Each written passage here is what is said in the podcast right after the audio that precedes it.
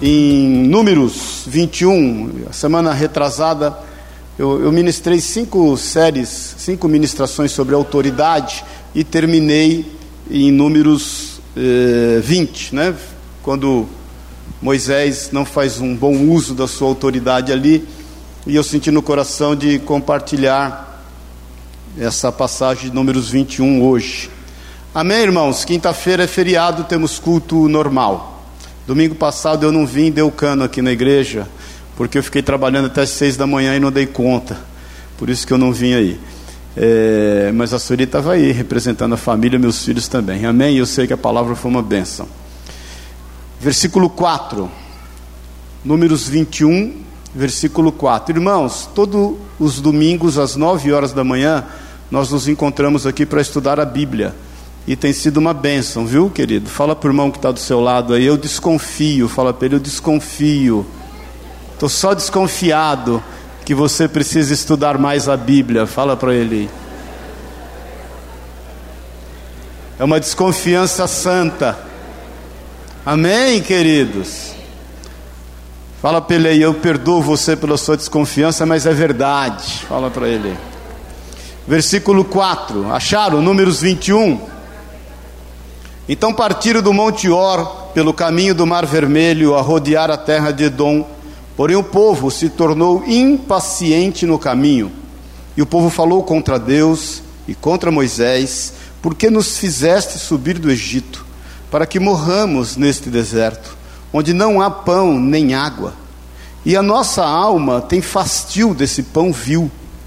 Então o Senhor mandou entre o povo serpentes abrasadoras que mordiam o povo e morreram muitos do povo de Israel. Veio o povo a Moisés e disse, Havemos pecado, porque temos falado contra o Senhor e contra ti.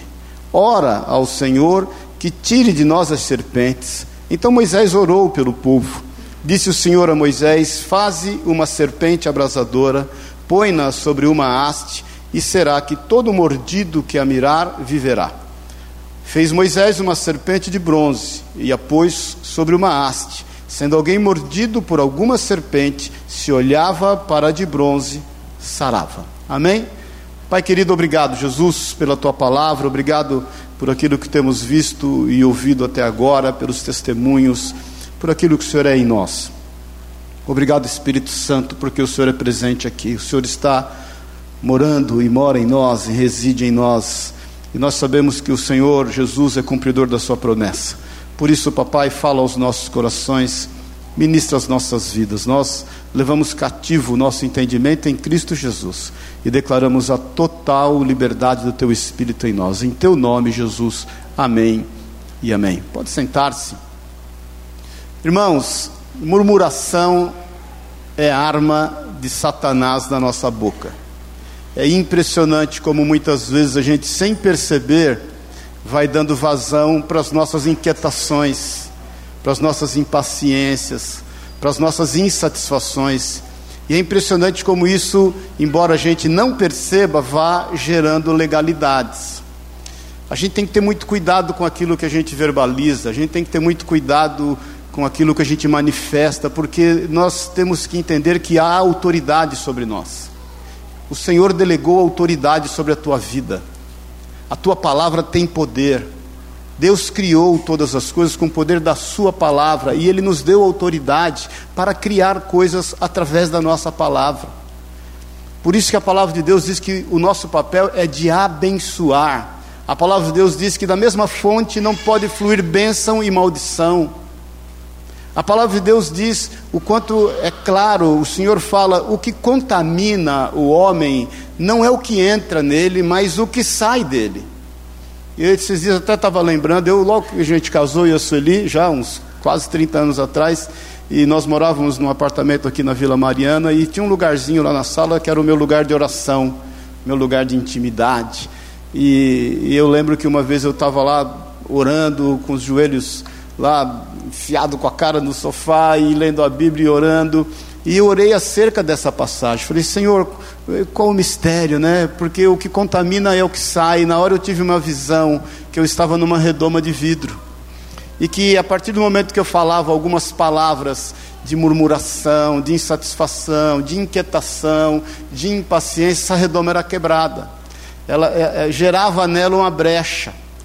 Ah, de fora para dentro ela era intocável, mas de dentro para fora eu podia violá-la.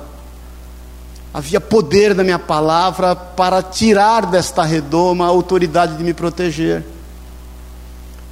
Então, em nome de Jesus, tome cuidado com aquilo que você tem manifesto, porque se nós não pudermos controlar os nossos sentimentos, não pudermos ter controle daquilo que nos diz, que nos, nos diz a fazer, daquilo que nos, nos impele a fazer, a gente vai agir como qualquer animal age, e extremamente focado no seu corpo e na sua alma. Você é corpo, alma e espírito. E nós temos que saber quem manda em nós é o nosso espírito, criado à imagem e semelhança de Deus. Amém, queridos? É o nosso papel.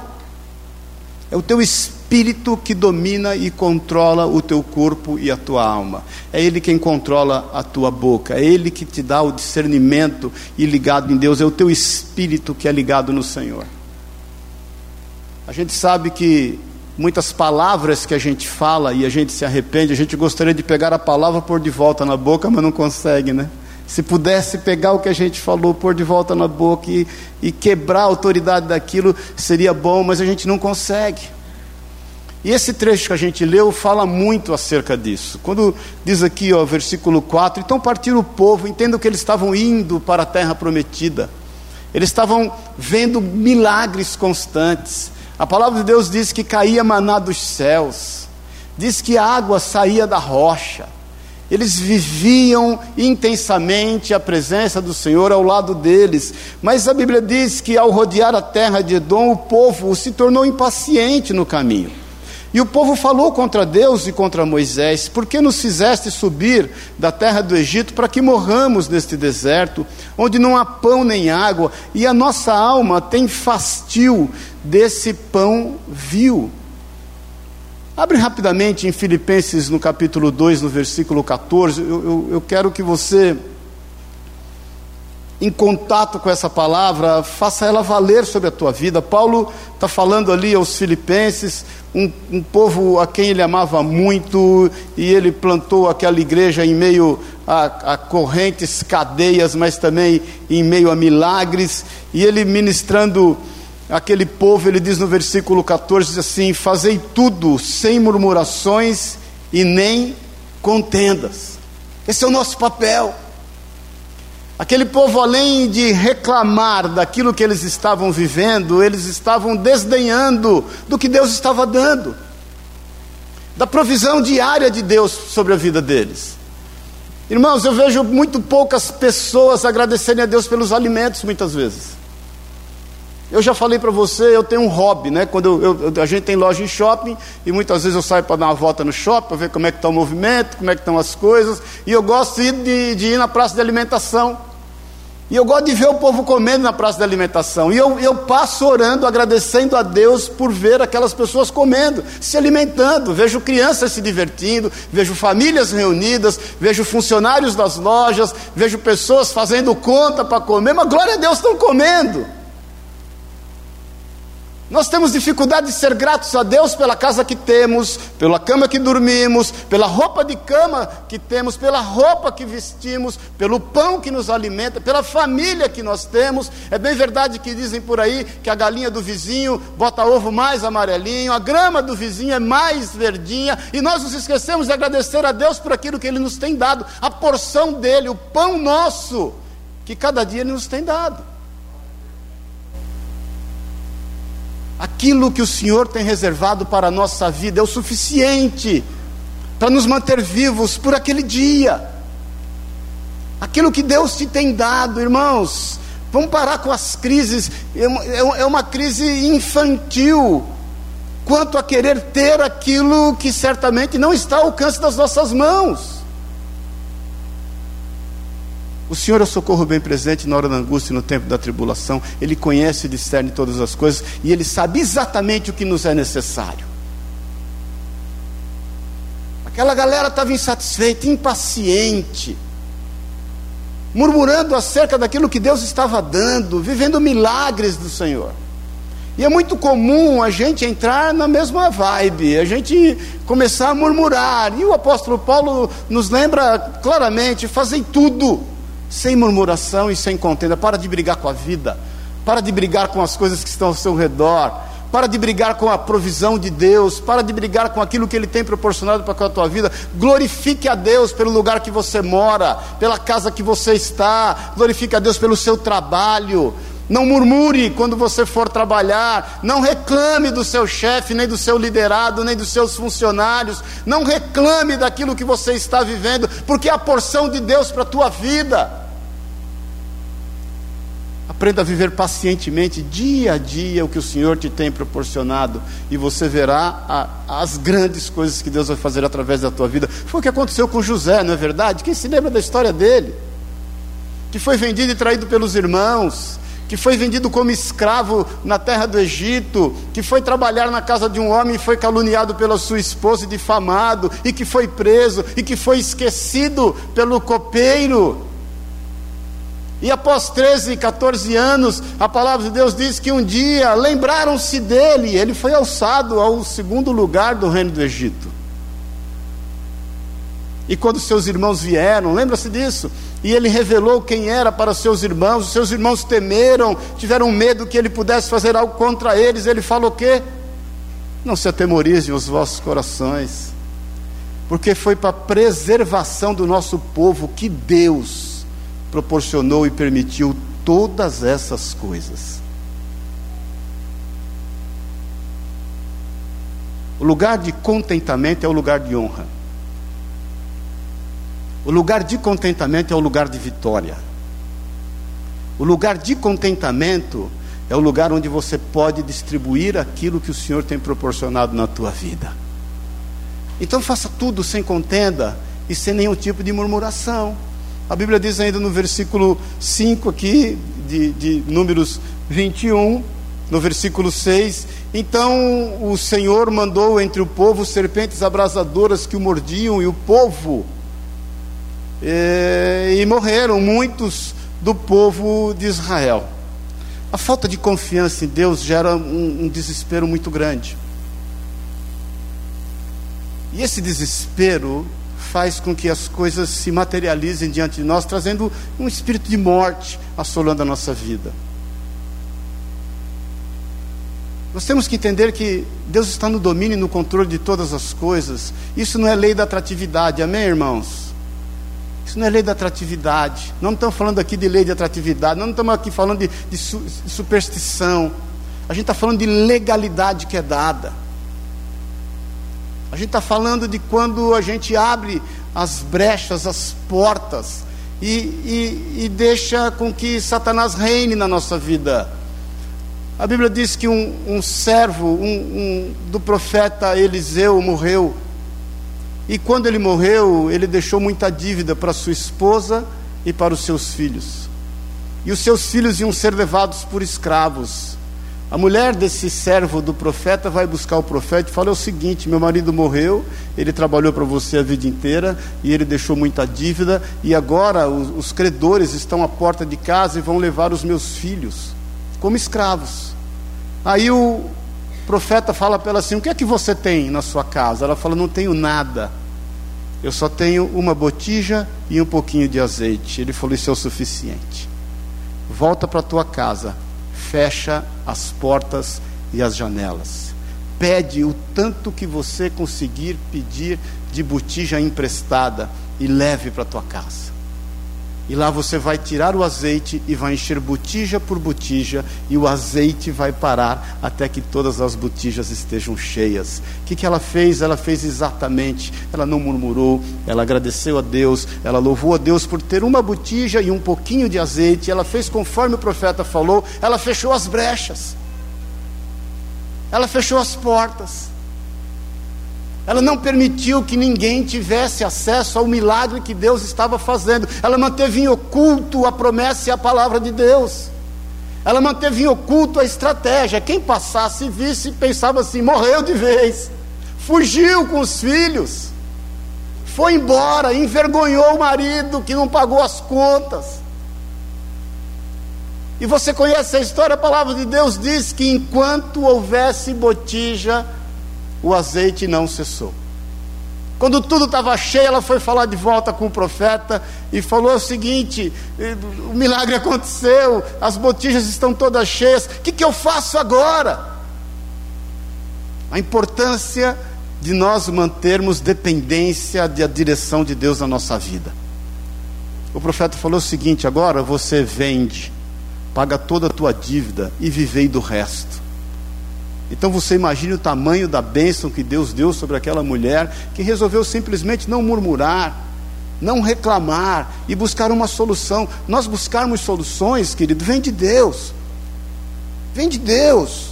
Nós não nos conformarmos com aquilo que nós estamos vivendo é da palavra de Deus. Não vos conformeis com o presente século, mas antes renovai a vossa mente, para que saibais qual é a boa, perfeita e agradável vontade de Deus. Isso é, isso é comum. Agora, falar o que não deve, você vai, vai com certeza gerar uma legalidade para um espírito de morte assolar a tua vida. Amém, irmãos? Isso não é macumba. Amém, querido? Mas também não é a legalidade que você pode gerar e a autoridade que está sobre a tua vida. Aquilo que você abençoa é abençoado. Eu ministrei cinco semanas aqui sobre autoridade. Você tem autoridade dada por Deus para abençoar. Você tem autoridade dada por Deus para transformar realidades em verdades. Uma realidade não é uma mentira em si, mas não manifesta uma verdade. A verdade é manifesta a partir do momento que a vontade de Deus está sendo feita sobre aquela pessoa, sobre aquele lugar, sobre aquela situação. Isso é verdade. A verdade está acima dos fatos. Você tem autoridade para isso. Agora você tem autoridade também para gerar habilitações. É o que esse povo fez.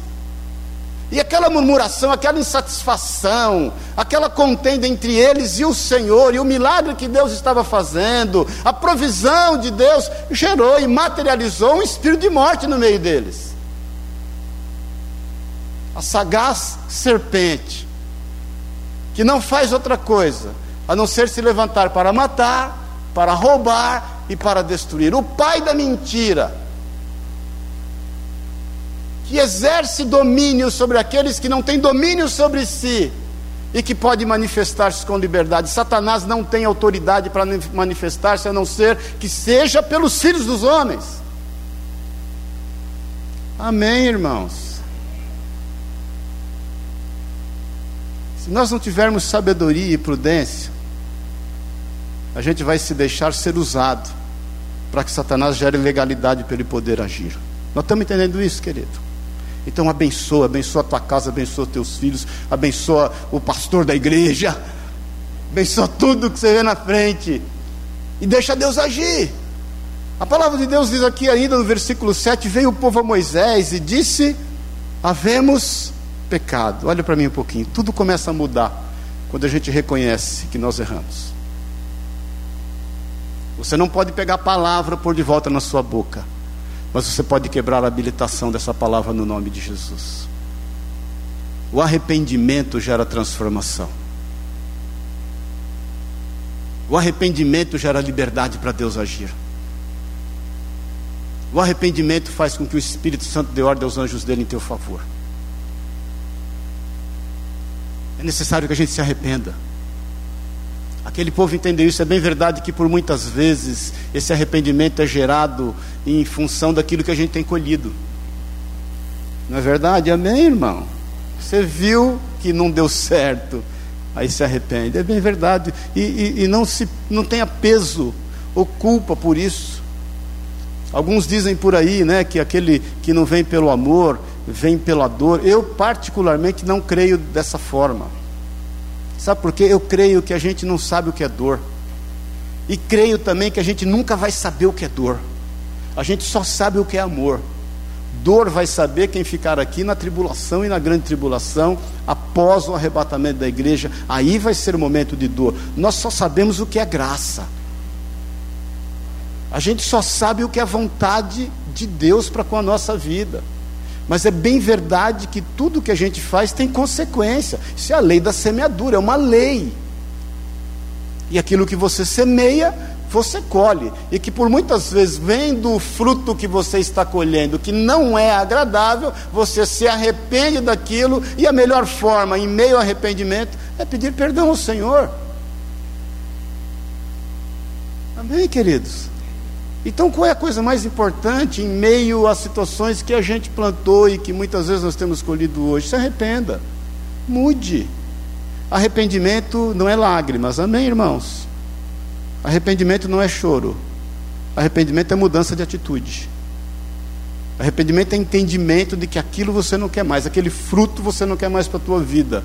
Arrependimento é entendimento de que aquilo que foi feito você não quer que seja mais feito e você vai clamar pela misericórdia de Deus pela graça de Deus, para que aquela situação seja transformada. É o que eles fizeram, buscaram Moisés, só que eles foram com uma conversa ensaiada. Eles queriam ensinar Moisés a orar. Nós temos muito disso às vezes. A Bíblia diz aqui: ora ao Senhor para que tire de nós a serpente. Então Moisés orou ao Senhor. Qual era a oração? Olha, Moisés, vai lá e manda a serpente sair. Por favor, a gente se arrependeu. Muitas vezes, irmãos, a gente se arrepende, coloca diante de Deus, ensaia uma conversa, mas não quer dizer que Deus vai fazer segundo aquilo que nós temos pretendido. Deus vai fazer, mas vai fazer do jeito dele. Ele é Deus. Nós nos frustramos às vezes porque a gente ensaia orações, coloca diante do Senhor, ele age de forma diferente, no tempo dele. As nossas frustrações são resultado das nossas más expectativas, não é verdade? Então é o seguinte: pare de querer ensinar a Deus acerca de como Ele quer fazer. Só peça ao Senhor que Ele haja com misericórdia em relação à tua vida. Declare, obviamente, na tua oração aquilo que você quer que seja transformado Amém, querido? Aí nós vamos fazer uma hora um, um, estudo bíblico só sobre intercessão e oração. Você tem que declarar, você tem que verbalizar, mas deixa Deus fazer. Ele é Deus, Ele é Senhor. Ele realmente está disponível a atender às nossas necessidades naquilo que Ele sabe que nos é importante. E Deus fez e Deus agiu. No versículo seguinte, a palavra de Deus diz que, no versículo 8, diz o Senhor a Moisés: Faz uma serpente abrasadora, põe-no sobre uma haste, e será que tudo, que todo mordido que a mirar viverá. Presta atenção nisso, como Deus agiu. Deus não tirou as serpentes, mas Deus providenciou uma libertação e uma cura. Jesus não veio para impedir a ira de Deus sobre a queda do homem. Jesus veio para manifestar o amor de Deus sobre todos os homens, é diferente. O mundo jaz no maligno, e a autoridade desse mundo foi entregue a Satanás através do pecado. Está lá em Mateus 3, em Lucas 3 também, quando Satanás vai tentar o Senhor e leva para o alto do pináculo, em uma das três tentações, e fala: Se você prostrado me adorar, eu te darei todas as glórias e autoridade desse reino, porque a mim me foram entregues. A autoridade está então sobre Satanás, que age através do homem, que dá a ele legalidade. O Senhor não veio nesse momento tirar isso de Satanás, pelo contrário, ele veio estabelecer o seu amor e sua justiça e nos deu a chave dos céus. Por isso que ele diz que sobre esta pedra, fala para Pedro: Esta pedra edificarei a minha igreja e as portas do inferno não prevalecerão contra ela. Nós vamos cada vez mais avançar e avançar e avançar e fazer com que a vontade de Deus seja estabelecida vida e feita na vida e através da vida dos homens. Então Jesus não veio para extirpar aquilo que Satanás tem feito, ele veio para trazer justiça e operar milagres de transformação, de restauração e trazer uma esperança de vida eterna a quem quer que possa crer nele. Então o Senhor não tirou as serpentes, o Senhor moveu uma forma de que aqueles que olhassem para aquela serpente que passa a ser colocada numa haste de bronze fosse curada, aquela serpente que passa a ser colocada num só local. Abre rapidamente em, em, em João, no capítulo 3.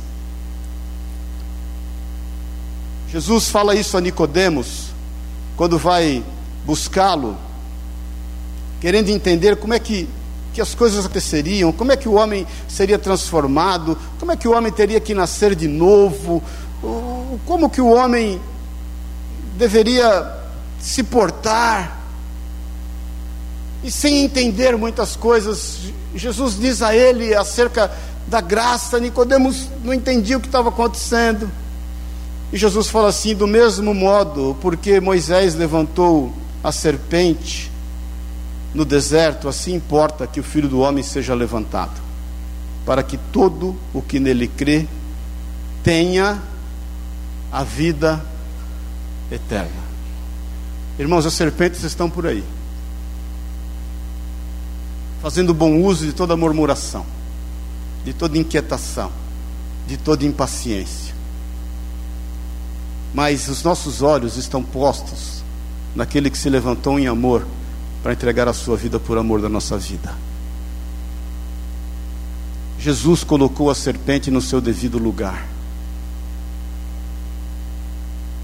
Jesus subiu numa cruz que não era dele, era minha e era tua. E quando ele sobe naquela cruz, ele põe a serpente no seu devido lugar e ele põe a carne humana onde deveria estar, submissa e obediente à vontade do Pai. Hebreus diz que nós não temos sumo sacerdote que não possa compadecer-se de nós. Antes, passando todas as aflições que nós temos passado e suportando todas elas sem pecar, venceu todas. Tudo é possível ao que crê. Eu quero te perguntar nessa manhã é para onde você tem olhado. Talvez você esteja olhando para o fruto daquilo que você tem semeado e plantado. E tem colhido coisas desagradáveis que com a tua boca você tem incentivado. Com a inclinação da insatisfação do teu coração. Aí essas circunstâncias começam a ser tão aterradoras, as coisas começam a acontecer de forma tão contrária àquilo que você e Deus planejou, que você não consegue tirar os olhos disso.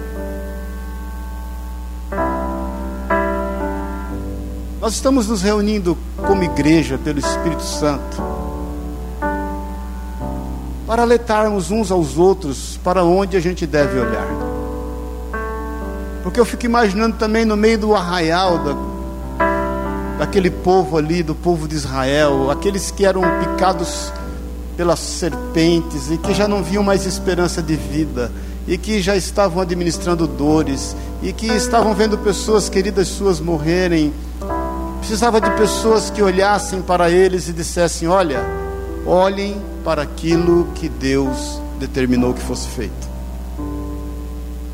Olhe sem querer entender muitas coisas. Olhe por fé.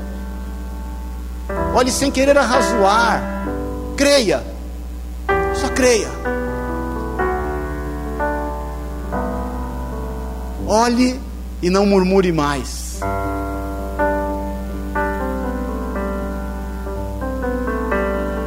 Olhe e creia que Ele sabe o que está fazendo. Nós precisamos ser alertados e precisamos alertar pessoas. Quando a gente entrega, a gente tem o um cartãozinho aí, Jesus te ama, que o Pedro criou, e a gente entrega. Muitas vezes as pessoas estão de cara feia, estão brava, estão murmurando, estão insatisfeitas. É comum, às vezes, quando você vai tomar café, quando você vai ser atendido no restaurante, quando você vai relacionar com as pessoas e quando você entrega aquele cartãozinho, elas leem Jesus te ama. Fale com ele hoje. Elas mudam o seu semblante, porque elas acordam e elas são alertadas para onde elas devem olhar. E eu te pergunto de novo: para onde você tem olhado? Sabe como a serpente caça o sapinho ou a ranzinha? ela fixa os olhos dela bem nos olhos do sapinho. E o sapinho desesperado não tem mais pão, ele fica hipnotizado por aquilo. E não dá tempo dele fugir e ele é devorado. Eu quero te desafiar essa manhã em nome de Jesus a quebrar, a quebrar essa malignidade que tem fixado os teus olhos nas impossibilidades, nas dificuldades, naquilo que eventualmente é fruto do que você mesmo semeou. Porque eu creio que hoje é tempo e hoje é dia de que você olhando para aquilo que o Senhor fez por amor à tua e à minha vida, toda maldição seja quebrada e caída por terra em nome de Jesus. Isaías 53 declara: Nós olhávamos para ele e não víamos nele parecer nem formosura. No entanto, o castigo que nos traz a paz foi lançado sobre ele. Quem deu crédito à nossa pregação, diz ainda Isaías? Quem deu? Quem acreditou? Jesus está disponível. O seu sangue vertido naquela cruz não foi em vão nem à toa e Ele certamente nos livrará de tão grande mal que quer nos assolar. A Bíblia diz que eles foram curados. Fez Moisés, versículo 9, uma serpente de bronze e a pôs sobre uma haste. Sendo alguém mordido por alguma serpente, se olhava para a de bronze, sarava. Sabe o que aconteceu? Aquela serpente foi guardada para lembrança do que Deus fez. E sabe o que aconteceu depois de 400 anos? Depois você confere, confere segundo Reis 18. Ela virou um altar de idolatria. E foi chamada Neustã. E as pessoas vinham para essa serpente que foi guardada 400 anos de bronze, com a serpente na ponta, essa haste com a serpente, e dobravam a ela os joelhos, e acendiam incensos, e fizeram dela um altar de adoração. Ezequias, quando assume o reino, a primeira coisa que ele faz foi quebrar aquele altar de adoração. Porque Deus não precisa que ele seja adorado através dos recursos que ele nos dá para sermos livres. Então entenda em nome de Jesus o que Deus levantar para que haja mudança na tua vida, quer seja o teu trabalho, quer seja uma relação, quer seja um, um, um uma estratégia que Deus te deu, isso não foi para ser adorado. Eu particularmente creio que ali Deus instituiu a medicina, sabia? Particularmente creio. Porque eu creio que a medicina é a misericórdia de Deus para nós. Se não fosse a medicina, e se não fossem os recursos que Deus deu ao homem, muitas coisas nós, nós não seríamos curados. E se você perceber, o mesmo símbolo da medicina é o mesmo símbolo ditado aqui na Bíblia. É uma haste com uma serpente na ponta. Agora deixa eu te falar, a medicina é uma bênção, é, mas ela não precisa ser adorada. O médico é uma bênção, é, glória a Deus, temos alguns aqui, não precisa ser adorado. A última palavra não é a do médico, a última palavra não é da medicina, a última palavra não é do especialista, a última palavra é do Senhor. Faça bom uso da autoridade que Deus te deu. E esteja, esteja olhando para aquilo que realmente vai te trazer cura, salvação e transformação. E olhe por fé. A gente anda para onde olha. Se você olha para o lado, você vai andar para o lado. Se olha para trás, você vai andar para trás. Se você olha para o Senhor, é com Ele que você vai andar. Eu não sei você, mas eu já passei situações na minha vida que eu não tinha outro lugar, eu não tinha nenhuma outra alternativa que não fosse olhar para o Senhor e esperar dele o milagre. Talvez você não precise chegar na situação que eu já cheguei. De olhar e falar: Senhor, é o seguinte, não tem alternativa. Só o Senhor é quem vai à minha frente. E eu vi grandes milagres vi grandes milagres, grandes milagres, grandes manifestações de Deus, grandes intervenções do Senhor. Quando eu entendia que não suportaria mais, eu vi o Senhor intervir. Aquele povo todo, um foi alertando o outro. E sabe o que aconteceu com aquelas serpentes? Elas não surtiram mais efeito. E por não surtirem mais efeito, elas não, elas não assolaram mais aquele povo. Presta atenção no que eu vou te dizer. Enquanto Satanás perceber que você está dando atenção para aquilo que ele faz, ele vai continuar fazendo. Ele é intruso, ele é mentiroso, ele é arroz de festa.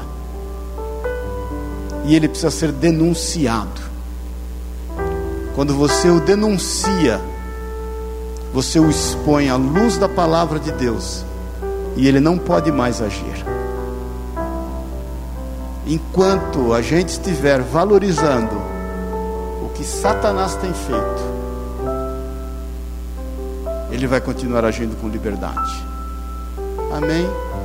Eu quis pregar essa palavra hoje na ceia, porque muitas vezes não se fala mais em pecado, não se fala mais do que Satanás tem feito. E eu quero te dizer, meu amigo, ele é real. E ele precisa ser vencido com o poder da palavra de Deus. Em nome de Jesus. E ele só tem agido com liberdade porque nós temos pecado. Quando nós rompermos o ciclo do pecado, Satanás se torna inoperante. Amém, queridos? Você tem autoridade no nome de Jesus. Olhe para o Autor e o Consumador da sua fé. Amém, queridos? Para terminar, eu não ia ler, mas abre em Filipenses 4, por favor. Vamos ficar em pé em nome de Jesus.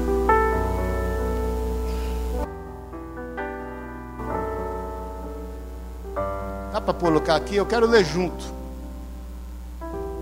Nós vamos ler do versículo 4 ao versículo 7. Amém? Quem está me ouvindo, diga amém. Vamos ler junto? Alô, um, dois e. Alegrem-se sempre no Senhor. Novamente direi: alegrem-se. Seja a amabilidade de vocês conhecida por todos. Perto está o Senhor. Não andem ansiosos por coisa alguma, mas em tudo pela oração e súplicas e com ação de graças, apresentem seus pedidos a Deus. E a paz de Deus, que excede todo entendimento, guardará o coração e a mente de vocês em Cristo Jesus.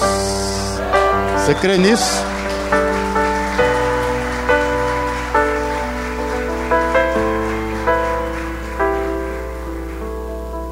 paz excede todo entendimento. Você olha e não entende, está tudo pegando fogo, mas existe uma paz que ninguém pode tomar.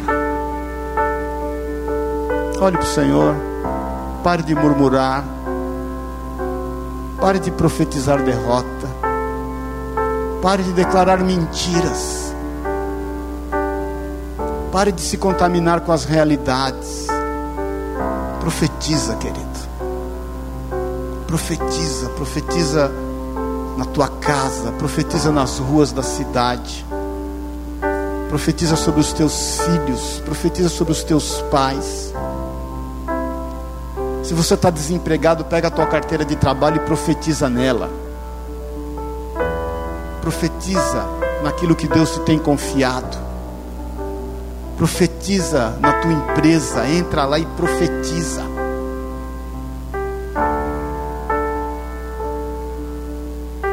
Ainda que você se depare com um vale de ossos secos, profetiza. Profetiza. Amém. Eu quero orar contigo. E mais do que isso, eu quero te ouvir profetizar nessa manhã. Amém. Que em nome de Jesus você se arrependa daquilo que você tem falado.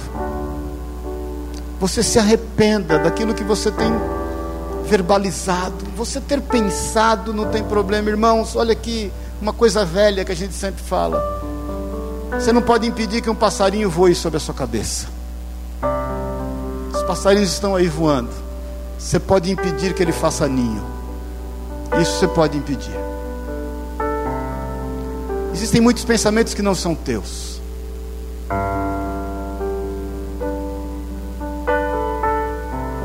Permita que esses pensamentos tomem conta da tua mente, da tua vida. Não verbalize. Muitas vezes a gente impensadamente fala, eu vou acabar com tudo, vou acabar com a minha vida. Agora todo mundo para. Quebra a autoridade dessa palavra agora. E profetiza a vida. Olhe para o Senhor. Olhe para Jesus e este crucificado. A cruz não pôde detê-lo. A cruz não pôde detê-lo. O túmulo não pôde detê-lo. Jesus é vivo. Nada poderá detê-lo. Ele vai cumprir cabalmente, fielmente, tudo o que foi falado. Amém? Feche os teus olhos, em nome de Jesus. Pai querido, no teu santo nome, Jesus. Nós cremos no Senhor, no agir do seu Espírito. Sabemos, Deus, que o Senhor é Deus presente, Emmanuel, Deus conosco. Pai, em nome de Jesus, nós queremos te pedir perdão por aquilo que temos falado e não tem te agradado, por aquilo que temos falado, verbalizado e é contrário à tua vontade. Queremos te pedir perdão quando aceitamos a derrota e aceitamos as circunstâncias como verdade nas nossas vidas. Aceitamos os momentos de dificuldade que temos passado e não estamos confiados em Ti. A Tua palavra diz, Senhor, em 1 João, no capítulo 5, no versículo 10, que aquele que não dá crédito ao Senhor faz de ti um mentiroso. E nós queremos quebrar toda a legalidade de toda palavra proferida dos nossos lábios. Nós queremos declarar em nome de Jesus que só o Senhor é Deus e os nossos olhos estão postos em Ti. Sabemos que o Senhor pagou por nós um preço, Deus, e um preço de sangue para transformação e restauração da nossa vida. Nós te recebemos como Senhor e Salvador da nossa vida. Só o Senhor é Deus. E só o Senhor tem autoridade para desfazer as obras do inferno. Por isso, em nome de Jesus, recebe o nosso clamor e o nosso arrependimento. Nós nos arrependemos e queremos declarar a liberdade do Senhor na nossa vida. Em nome de Jesus. Agora, meu irmão, em nome de Jesus, eu quero te desafiar. Abre a tua boca, vai abrindo a tua boca. Abre a tua boca. Vai declarando em nome de Jesus palavras de bênção e de vitória. Vai quebrando em nome de Jesus toda a legalidade. Tudo que você sabe que não veio do Senhor. Em nome de Jesus, abre a tua boca, querido. Abre a tua boca, minha irmã. Abre a tua boca, meu irmão. Vai declarando a bênção. Declara a bênção sobre a tua casa. Declara a bênção sobre os teus filhos. Declara a bênção. Declara a bênção. Declara a bênção. Declara bênção sobre a tua vida. Comece a declarar por fé em nome de Jesus que portas vão se abrir. Comece a declarar em nome de Jesus que o Senhor vai transformar a maldição em bênção. Comece a declarar em nome de Jesus que há poder nesse nome. Declara em nome de Jesus, abre a tua boca por fé. Pai querido, em nome de Jesus, nós queremos declarar da tua bênção e da tua vitória. Nós queremos profetizar sobre esta nação. Queremos profetizar sobre essa cidade, queremos profetizar sobre esse bairro, queremos profetizar sobre essas vidas, Pai, nós queremos profetizar sobre essas famílias, da tua bênção e da tua vitória. Senhor, tu sabes a necessidade de cada um dos teus filhos aqui. Abre, Deus, as portas dos céus. Nós profetizamos cura em meio à enfermidade. Nós profetizamos provisão em meio às necessidades. Nós profetizamos paz em meio às desavenças. Senhor, em nome de Jesus, nós profetizamos, Senhor, harmonia nos lares nós repreendemos a gritaria, a contenda, em nome de Jesus. Nós profetizamos a justiça em meio à difamação, nós profetizamos a honra em meio à humilhação, em nome de Jesus, nós profetizamos a vida em meio à morte. Rebassorie canta lamas, nós cremos no Senhor, nós cremos no Senhor, e eu profetizo em nome de Jesus a vida, a mudança, a transformação, a restauração. A tua palavra diz, Deus, que o Senhor abre portas onde não há portas. A tua palavra diz que o Senhor traz à existência aquilo que não existe. Senhor, traz à existência cura agora. Se há algum enfermo aqui, em nome de Jesus eu ordeno qualquer órgão enfermo seja curado. Eu dou ordem a qualquer órgão enfermo seja curado em nome de Jesus. Pai, em nome de Jesus, em nome de Jesus, nos livra da ansiedade, nos livra da impaciência, nos livra do que não pertence a Ti. Nós profetizamos a bênção e a vitória em nome de Jesus. Em nome de Jesus. Você crê nisso, querido? Você crê que há poder naquilo que você ora? Crê mesmo? Então eu quero que você ore por quem está do seu lado. Você vai profetizar bênção sobre ele e sobre ela em nome de Jesus. Profetiza a bênção. Profetiza. Profetiza aí, junta aí dois ou três. Abre a tua boca, deixa Deus te usar agora. Deixa Deus te usar agora. Deixa Deus te usar agora. Trava xerecanta labas. Deixa Deus te usar. Abençoa essa pessoa, abençoa esse irmão, abençoa essa irmã. Há poder de Deus na tua boca. Há poder de Deus na tua boca.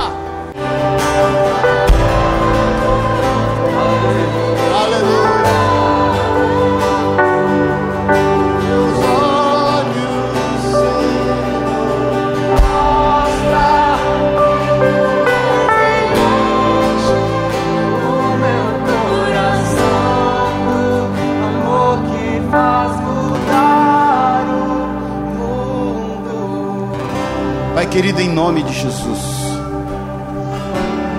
Em nome de Jesus. Tu sabes onde cada um de nós aqui moramos. E eu quero profetizar sobre cada casa, sobre cada lar. Milagres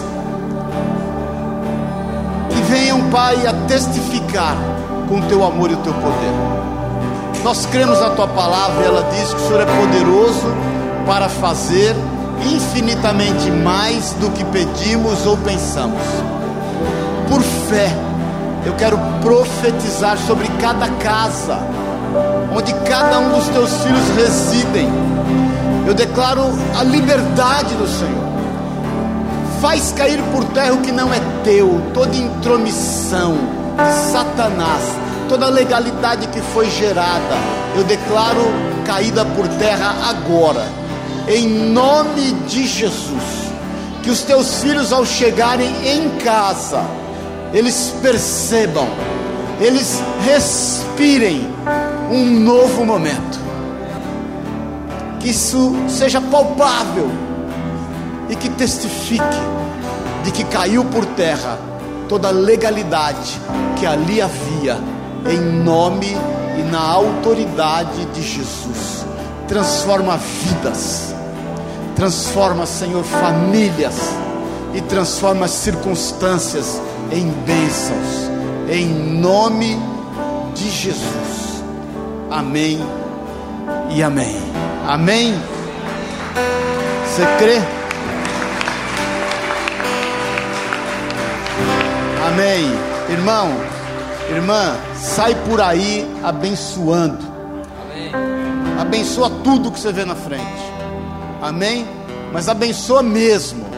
Abençoa mesmo. Em nome de Jesus, sai abençoando e sai profetizando. Nós vamos rapidamente servir a ceia.